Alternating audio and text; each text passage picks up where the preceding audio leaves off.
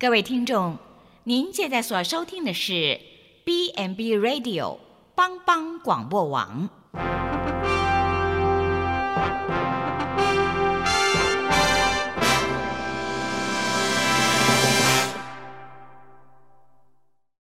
即将为您播出的是由阿昏主持的《后熊笑狗真幸福》。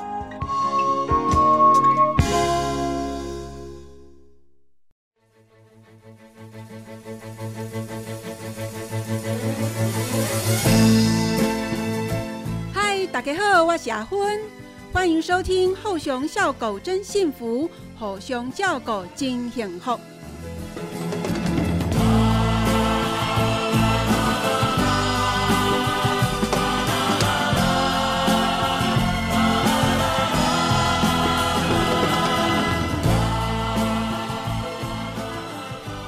亲爱的听众朋友，大家好，这里是帮帮广播网后熊笑狗真幸福，我是智播与主持人阿芬。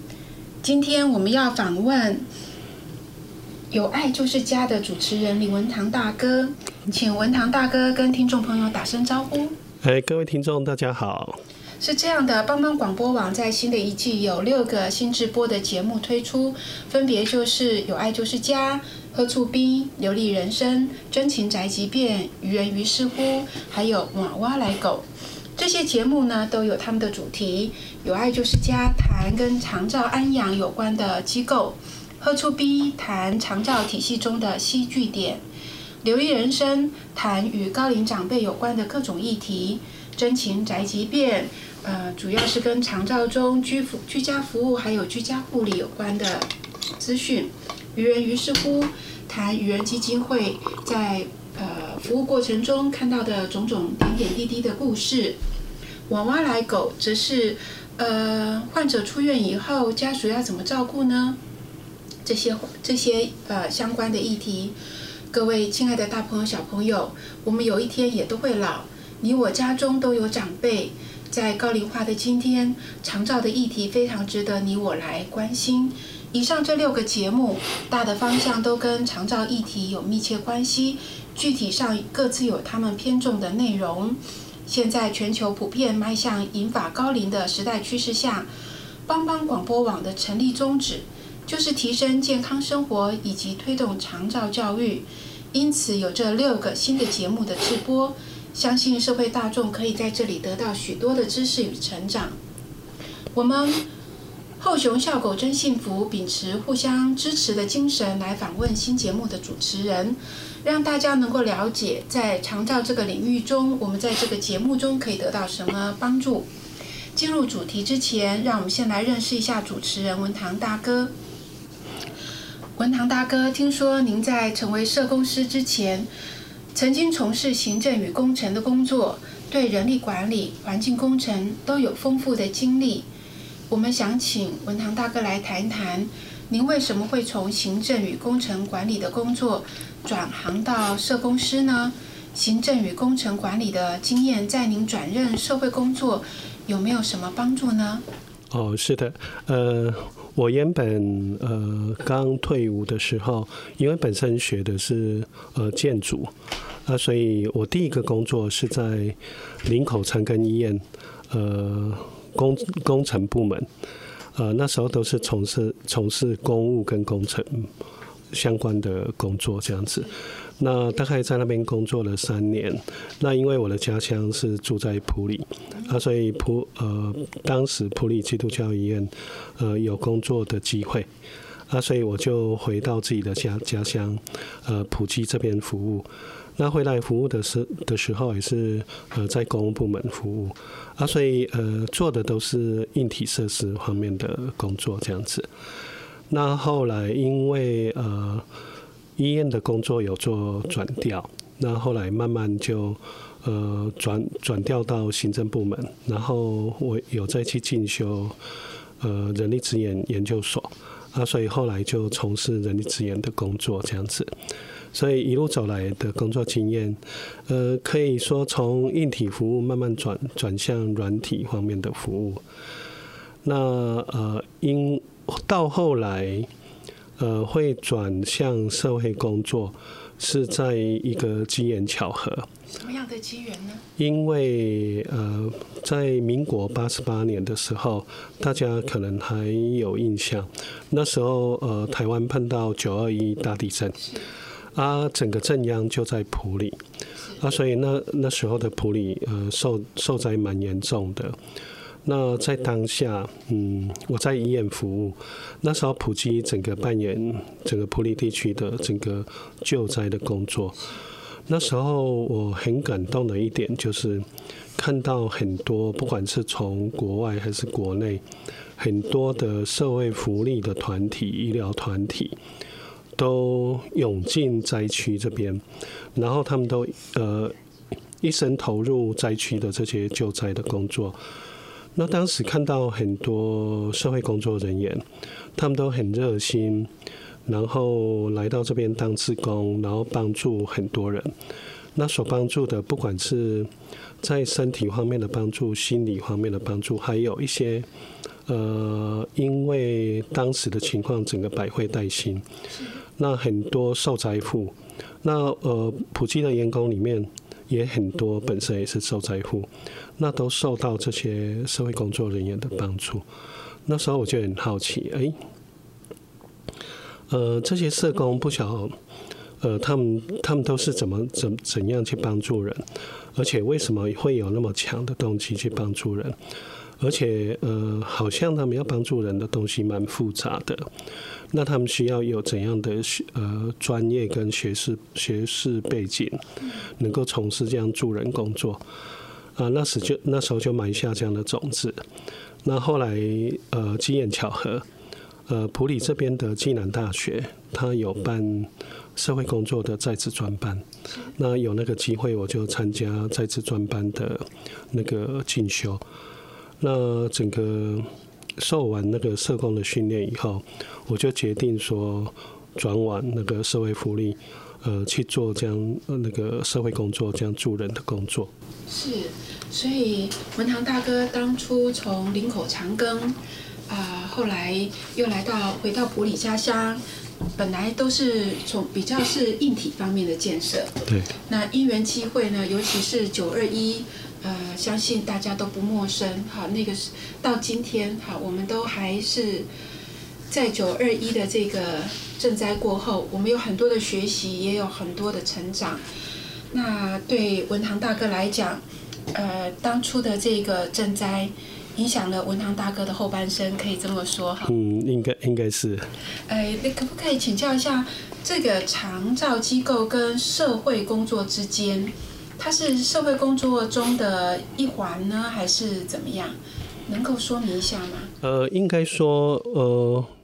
慢慢的，我开始接触呃长照工作哈，发现说要从事长照机构，它的面向很广，而且不是单一几个人就能够独立完成，呃，不是单单一几个专业就能够去处理，呃，去帮助这些高龄的长辈，他需要有很多人的投入，然后他需要有很多专业的一起共同共同协助。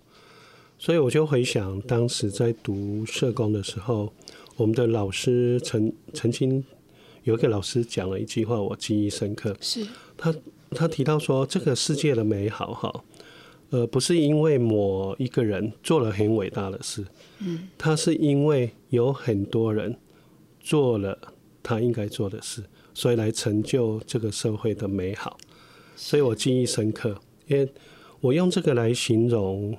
我们在从事呃长照的工作，我觉得很贴切，因为呃我们面对服务的是长辈，他需要长辈他的需求是全人的，他有各方面的需求，有各方面需要帮助，所以我觉得嗯是需要团队大家一起服侍，然后从事这样的工作。哎，真的，一个伟一个伟大的事哈，往往不是一个人就是一个英雄，而是许多人哈，大家众志成城。相信听众刚刚都有听到哈，文堂大哥其实前半生的社会经历很够，然后在呃又继续进修啊，学了社会工作，然后投入长期投入这个长照这个行业，所以在。呃，我相信在这个新的节目啊，呃，以文堂大哥这么丰富的人生的经历，跟这么呃纯洁的。理想胸襟哈，我现在透过这个节目，一定可以带给大家很多的帮助。所以底下我想请问文文堂大哥，您主持这个有爱就是家，呃，你想透过这个节目让社会大众得到什么样的资讯？呃，是你认为是对大家有帮助的呢？嗯，呃，当当初我们在规划呃这一个节目的发想，是想说，因为呃，对我们现今的台湾的社会。因为大家都知道，现在呃，台湾已经呃处在高龄的社会，而且我们知道，呃，不不不用到七年，整个台湾就会迈入超高龄的的社会。呃，到那时候，那个整个高龄的人口就会占我们总人口数的二十 percent。那代表说，有五位五位。五位民众里面就会有一位高龄长辈，那时候的社会会跟现在的日本是类似的，是，所以我们政府跟整个社会大众也都在为这个即将来临的超高龄做做预备，所以这这是大家很关心的议题。可是大家那么关心，可是又会觉得说，嗯，在整个长长照的整个服务里面是那么的多元。然后时常会听到说，呃，需要某一方面的照顾，需要呃有什么需求，可是又没办法呃实际了解的很清楚，所以我们想说，我们本身就在从事这样长照的服务，我们本身是这方面的圈内人，所以就有一个想法，就是由我们来做一个节目，然后从圈内人的角度，然后我们会邀请。呃，各个不同的专业，呃，在里面服务的这些专师、工作人员，然后也要求呃邀请呃在使用这个服务的长辈，呃他们的家属，大家一起来谈一谈他们呃面对的问题，然后现在接受的服务，那对于未来在台湾接受高龄服务的期待是什么？我想大家能够有这样一个平台，可以在这个节目呃充分的来谈这样的问题，也让社会大众更清楚，也比比较好做一个预备。是，大概的发想是这样子。哇，好棒的发想！现在是二零二零年嘛，在七年哈，其实说可能不到七年，其实在七年后，不瞒各位听众朋友，呃，我。阿昏，我跟文堂大哥哈，我们也都是进到那个超高龄的指标里面，所以对我们来讲，我们本身也也是就是在这个门外啊。一方面我们很想提供帮助，一方面我们也真的很关心这个议题。嗯，我们先休息一下，然后我们再跟文堂大哥继续讨论。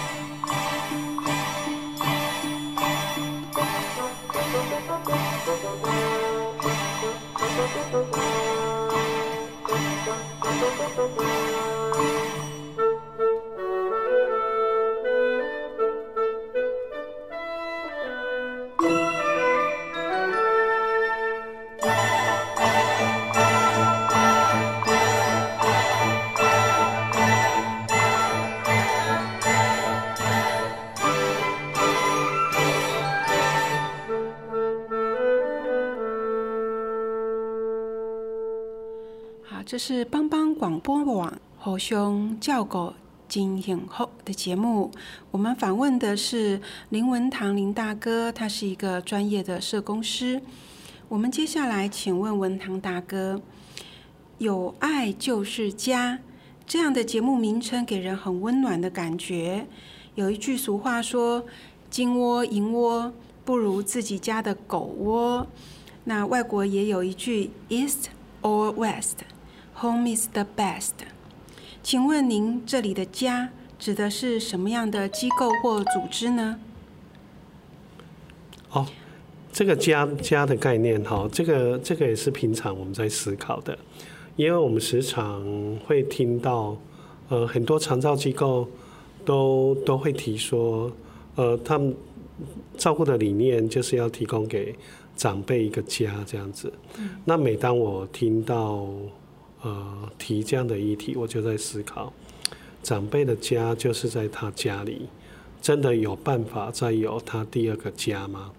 那我也在思考说，没有一个血缘关系会会有办法成为一个家吗？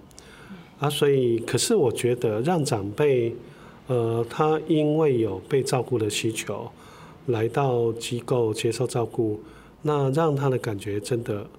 从他心里就觉得是一个家，真的是蛮重要的一个概念了啊，所以我们才会把主题定为说有爱就是家啊，所以基本的想法就是说，这个家就是这个机构，如果让长辈能够得到认同，让长辈在机构里面生活，他觉得有归属感，那他他就能够称得上。是长辈第二个家这样子，啊，所以我觉得，呃，要怎么让长辈能够，呃，有这样的认同跟归属感，呃，我们尝试去寻找那个答案，就是说，在你机构里面，真的让他感觉到他是被关心的，他是有爱的，嗯，然后，呃，他觉得在这边工作人员对他。呃的互动是让他觉得很有温度的，对。那这个感觉我觉得是蛮重要的，所以应该呃我们在照顾长辈都应该寻求呃这样的目标，来达到长辈心理方面这样的需求。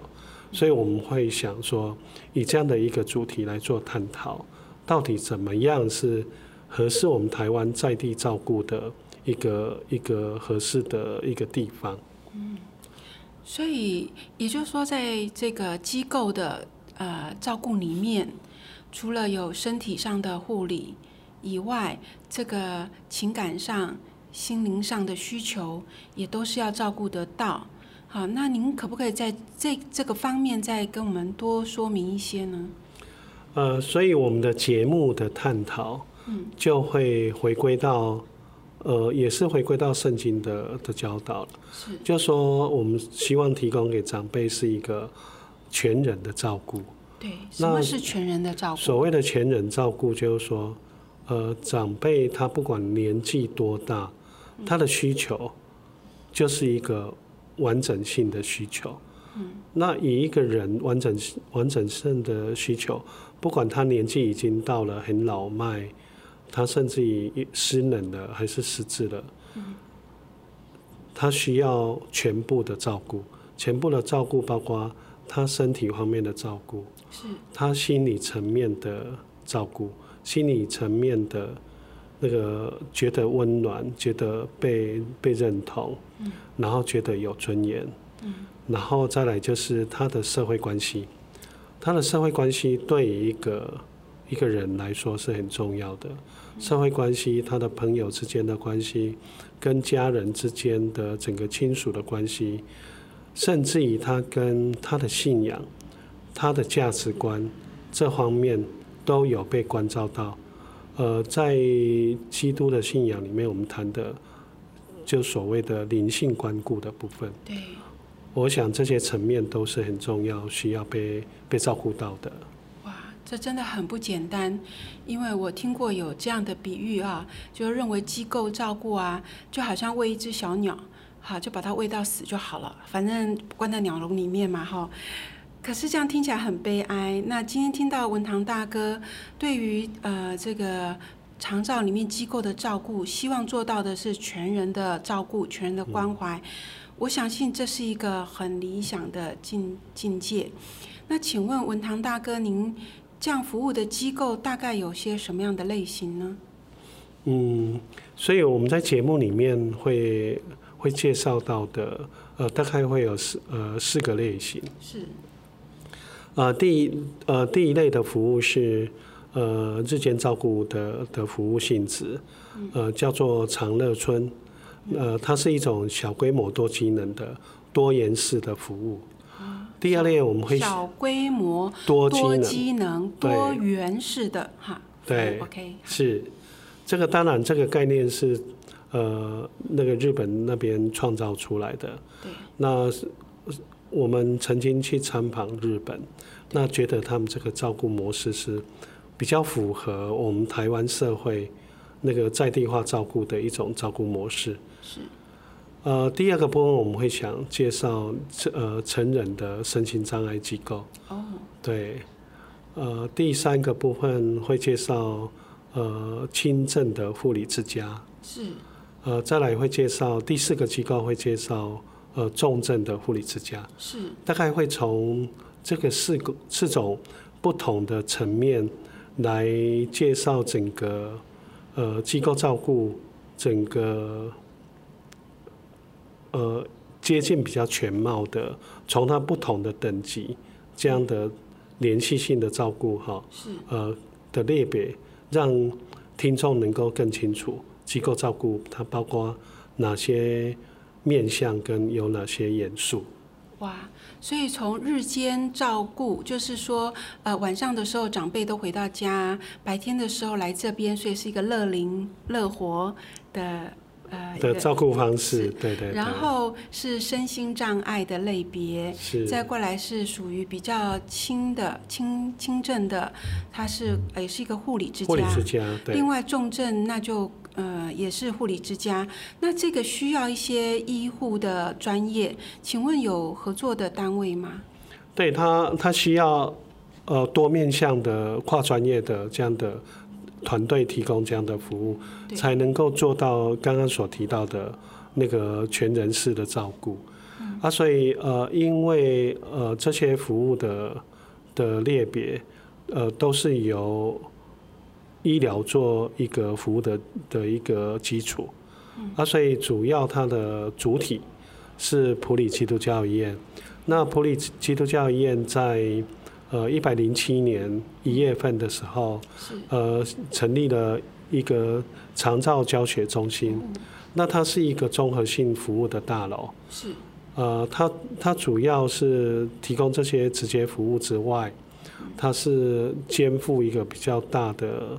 一个主更大的任务是希望把这些服务的概念能够去做教学，能够让在地的民众、在地的一些照顾者、呃，在在地的一些家庭的呃主要关系人，他们对整个长照有一个基本的认识跟概念，啊，所以成立这样一个大楼，然后提供这样连续性的服务。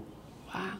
所以普里基督教医院用他的专业，在医疗护理这方面提供很多元的资源，然后透过机构，也透过我们呃在信仰上很很坚实的这个背景，我们希望在普里这个地区提供长照。呃，很好的一个服务，同时也希望整合起来，在教学上，将来也可以为台湾地区、为世界，呃，带出一个不同的新的面貌。啊，听起来真的是很棒。那我们我想再请教一下文堂大哥，嗯，刚刚说到的小规模多机能跟轻症、重症，还有身心障碍之间，在服务的对象上有没有重叠的地方呢？对，呃，有关这一个部分哈，我要回应你刚刚提到的，呃，就是说，嗯，或许在一般一般社会的概念，就是说，人难免会走到高龄，难免会历经失能，然后最后一终究会走到末期嘛，哈。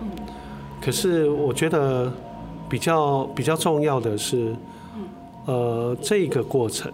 是，所以过程过得是不是呃有价值，然后过得有尊严，嗯，呃，过得能够适合自己的需要，这个比较重要。啊，所以在我们整个呃这四个机构的照顾照顾模式哈，它是按照呃长辈他们的阶段，所以在预防医学呃有四段七级的这样的一个。预防医学的照顾模式，四段是哪四段？四段就是从长辈他还是健康亚健康的时候，然后进入开始这个历程，会进入第二阶段，他开始有一些慢性疾病，然后慢性疾病延伸出来，呃，有开始呃需要做一些处置，是。这第二阶段，第三阶段。因为慢性疾病延伸的失能失智，他开始需要有长长期照顾的介入，对，到进入第四第四阶段，第四阶段就是呃人难免会走到末期嘛，嗯，那末期末期的安宁缓和的照顾，这个是我们人生必经的四个阶段，那每每个人都会进入老年期，当你进入六十五岁。就会经历这四段七级的整个历程。那我们所看重的是，在这四段七级里面，是不是呃能够得到一个舒适妥适的一个安排？呃，他的生活照顾到他的长期照顾，这个是很重要的。对，的确，我们当然是很希望哈，那个在健康或呃亚健康的时候。时间长一点，那尤其是到第四期的时候，能够越短越好。这个这个也是那个北欧他们研究出来的，呃，所谓的疾病压缩理论。哦，就是呃，也是整个那个 WHO 他们在推的，就是我们要追求的是怎么健康老化，怎么老呃活要老化。而且这个健康老化、活要老化，不是到你年岁真正到的时候才开始来做，在你还是年轻的那个六十五岁的长辈，趁身体还健康的时候，好好保养我们的身体，你才能够确保有一个完美的一个老年。嗯，所以节目也是要在这方面提供社会大众呃好的资讯。是的。啊。对，其实有时候我们我们对老化的观点哈，我们可以翻转一个看法。是，其实你看，我我很好奇，想问主持人，你觉得人的一生，呃，最黄黄金的岁月会在哪一个阶段？最黄金的岁月啊。哎，坦白讲，我很高兴，我已经到一个年纪，不用像年轻的时候。虽然年轻青春很美好，但是那种茫然哈，有时候我觉得也是一种很痛苦。所以到现在，虽然也不能说老，但也不年轻。呃，我觉得现在就是最黄金的时候。但是呃。真的我蛮怕，因为看看多了，真的很怕。刚刚文堂大哥提到的那个第四阶段，真的很渴望那个第四阶段最好不要有，或者是能像北欧那样说的 越短越好。哎，的确是如此。对啊，所以所以呃，我觉得你的观点，我跟我的观点蛮蛮有共识的。嗯，我就觉得人的一生的阶段哈，呃，其实到六十五岁以后。差不多在工作职场，也做也或许你已经退出工作职场，然后这时候因为你有相当的经济地位，是，然后也更有时间了。对，所以你有钱有闲，你应该好好规划进入老年的这段时间，然后好好预备老化。而且我觉得人也不用太担心，你到了末期，因为到了末期是你事先可以预料的嘛，所以你你就末期可以预料啊。对啊，因为每个人一定会进入末期啊。你活到八九十岁，即使给你年岁更高，那个最近好像郝柏村郝北北过世了嘛，他活到一百零一岁，哇，所以最多一个人活到一百岁。那我们总是这一天会来到啊，所以你总是要事先做预备啊。怎么预备？呃，在你还是一个年轻的老人的时候，就可以做一个很好的预备。那我想你到末期的时候，你可以把自己预备的好的很好。如果以基督徒来说，就能够让顺利的回天家，这也是很美好的一件事。的确，的确，我第一次听到所谓年轻的老人。那我们希望将来在文堂大哥的节目里面，我们可以透过节目的资讯，好好把自己活成一个年轻的老人。那么我们现在先休息一下，等一下我们再继续访问文堂大哥。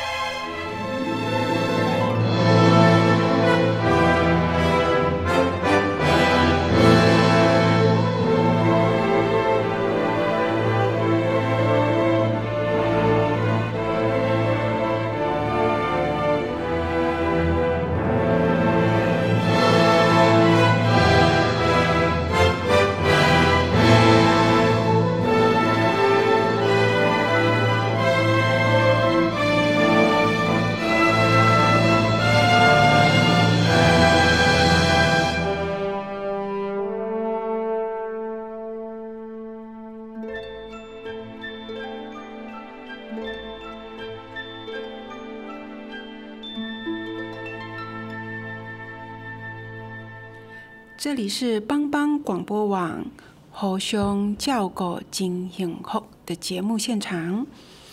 现在我们继续对呃文堂大哥发出疑问啊。我们一般人对把家人送到机构安养或者照顾，都会有很多的疑虑，比如说怕家人在机构啊受到不好的待遇。请问您如何回应我们这种一般民众的疑虑呢？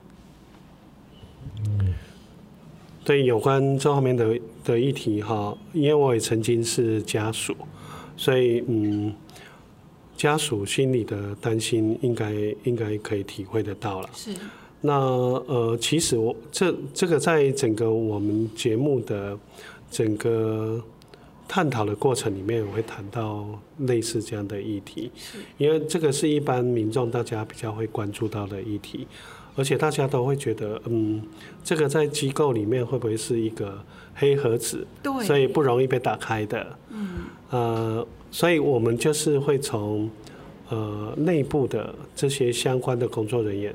也会提出这样的议题做做讨论。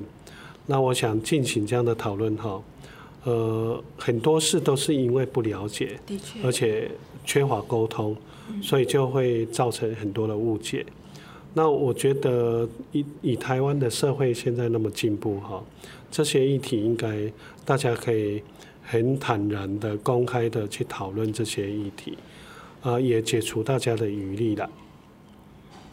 啊，所以呃，会谈到这样这样的议题，是是哇，所以这个有爱就是家这个节目，呃，为这个机构它的从业人员，好各个方面的，它可以有一个窗口来做说明，来做沟通，呃，也让社会大众可以了解，在机构服务的人，他们是用什么样的心态，用什么样的手法，还有些什么样新的。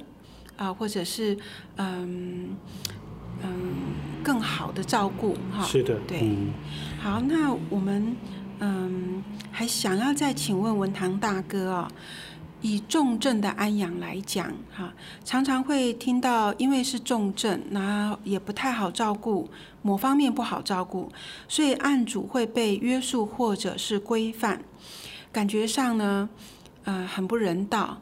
那我们当然知道他是有不得不的原因啦。可是当我们看到一个人活成这个样子的时候，我们会觉得人生就没有了尊严跟盼望。那请问您是怎么看待这种情形？您的节目会不会触及这一类不是很有正面观感的议题呢？呃，这个也是一个很值得讨论的议题了哈。呃，这个这个议题，呃，会。会呃讨论到，就说因为这个议题会分不同的阶段，呃，有他在机构的做法。是。那其实呃这一类比较敏感性的议题，呃，跟刚刚刚刚刚刚我们有提到的，呃，就是在机构会不会有一些被不当对待这样的议题，呃，同样都会在我们里面会做探讨。那也会让社会大众知道一下，呃，其实我们现在的政府也是很关注那个高龄长辈的权益的问题。权益。对，那呃，政府也在这方面做了很多努力，来要求机构，然后提升这方面的照顾品质，然后有各种做法。那的确也收到很。很不错的成效，嗯，所以普遍一些观念，呃，一些机构的照顾观念已经已经大量的提升，是啊，所以这个可能是外界还不是很清楚的。那我们在节目里面会找会邀请相关的人，呃，谈到这一类的议题。那刚刚提到的保护约束，嗯，怎么是真的是以长辈为中心？为他的权益着想，是做保护性的约束，它的恰当性在哪里？那需要经过怎样的程序？然后怎么被规范？怎么被监督？这个都有一定的做法。那可能有蛮多听众应该也听过，呃，有某些机构，它是在推三步政策。所谓的三步政策，就是说零约束啊，然后零跌倒、零尿布。哇，对，可能做得到吗？这听起来很理想，对不对？对。呃，这个跟有些机构、有些护理之家，他真的很真实表达，他还是有部分的保护性约束。嗯。到底呃什么情况是？合适的，是可以被接受的。什么情况真的是对长辈是呃适合长辈的？是这个在我们呃节目里面都会有一些探讨。嘿，我们大概会呃有有邀请各类的人员来做这样的经验分享。是，哇，侯兄效果经验后，很高兴有文堂大哥来跟我们分享新节目《有爱就是家》，让我们能透过这个新的节目，对机构养护的方方面面有深入而正确的认知。那么将来不论是自己的亲朋好友，还是个人有需要的时候，能够正确的面对跟选择。希望听众朋友能够把住把握住《有爱就是家》的播出时间，仔细收听哦。嗯，最后我还是想请教一下文堂大哥，是的，因为在这里，在这个长照的领域工作这么久，难道你没有受到打击跟 觉得啊做不下去的时候吗？有没有？那你怎么去度过这样的低潮期？也难免会有内心的波折，呃，碰到不是顺境的情况，碰到一些突发事件的冲击，这难免都会碰到，所以呃，还是会有高潮跟低潮，这是这是很正常的事情啊。所以呃，每当碰到这样的事件，我觉得呃，信仰给自己的支持是是蛮重要的。再来，其次就是说团队之间的支持也是很重要。再来一个感受更深的，就是说你背后老板跟机构对你的认同，还有提供后面那强有力的那个支持力量，是很重要的。对，所以从信仰、从团队之间、从呃机构提供的，对。那请问，那你照顾的这个案家跟家属，是不是对您也有一些回馈，使你能够呃继续持续的走下去呢？嗯，我觉得你讲到这一点就是一个重点了。嗯，其实对于第一线的服务人员哈，嗯，那个最大的支持力量、最大的能量来源，呃，就是我我们服务对象还是他家属的认同跟肯定。呃，他给你一个微笑，给你一个支持的动作，那个就是支持工作人员能够有力的再走下去一个很好的动力。的确，所以有的时候我们看起来某方面我们在照顾别人，可是有时候从被照顾的人的回馈，我们也得到了照顾。好，所以这是彼此互相的。好，谢谢温堂大哥。嗯。